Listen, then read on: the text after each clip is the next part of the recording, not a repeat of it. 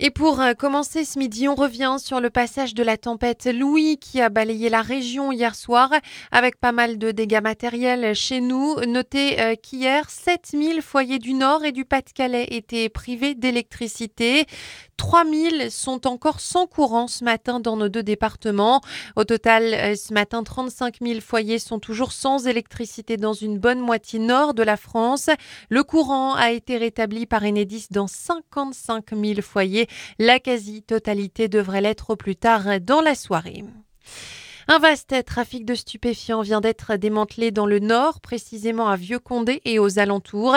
Dix individus ont été interpellés il y a quelques jours. Les vendeurs, les fournisseurs principaux de ce trafic. Six ont été placés en détention provisoire. L'enquête avait été ouverte en juillet 2022. Les forces de l'ordre ont saisi 53 kilos de cannabis, un kilo d'ecstasy et plusieurs centaines de grammes de cocaïne.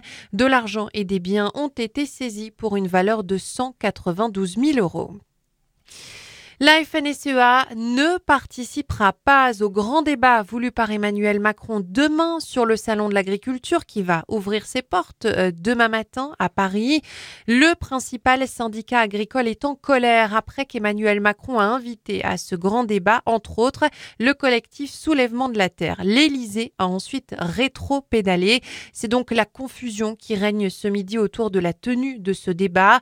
Et puis notez que ce matin, les agriculteurs se sont mobilisés et ont mené une opération escargot sur le périphérique parisien, ce qui a entraîné environ 40 km de ralentissement.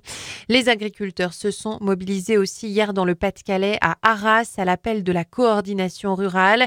Notez d'ailleurs que les agriculteurs vont aller à la rencontre des habitants et des consommateurs aujourd'hui sur la Grand Place d'Arras avec notamment une dégustation de produits locaux. Rendez-vous ce soir donc de 19h à 22h. On passe euh, au sport et d'abord du football. On va jouer ce week-end pour la 23e journée de Ligue 1. Lens accueille Monaco dimanche à 13h. Le LOSC de son côté va se déplacer à Toulouse demain après-midi. Il y a aussi du foot féminin avec ce soir les demi-finales de la Ligue des Nations pour les Françaises qui vont affronter l'Allemagne. Coup d'envoi à 21h. Et puis en mode rugby aussi ce week-end dans la région. Ce match du tournoi des Six Nations dimanche au stade Pierre-Mauroy de Villeneuve-d'Ascq. La France va affronter l'Italie dimanche à 16h. Et puis pour finir, ça y est, ce sont les vacances scolaires hein, qui débutent dans l'Académie de Lille. Ce week-end, du coup, il va y avoir du monde sur les routes. Aujourd'hui, c'est orange en direction du nord-est. Demain, orange dans le sens des départs. Rouge même en Rhône-Alpes, hein, près des stations de sport d'hiver.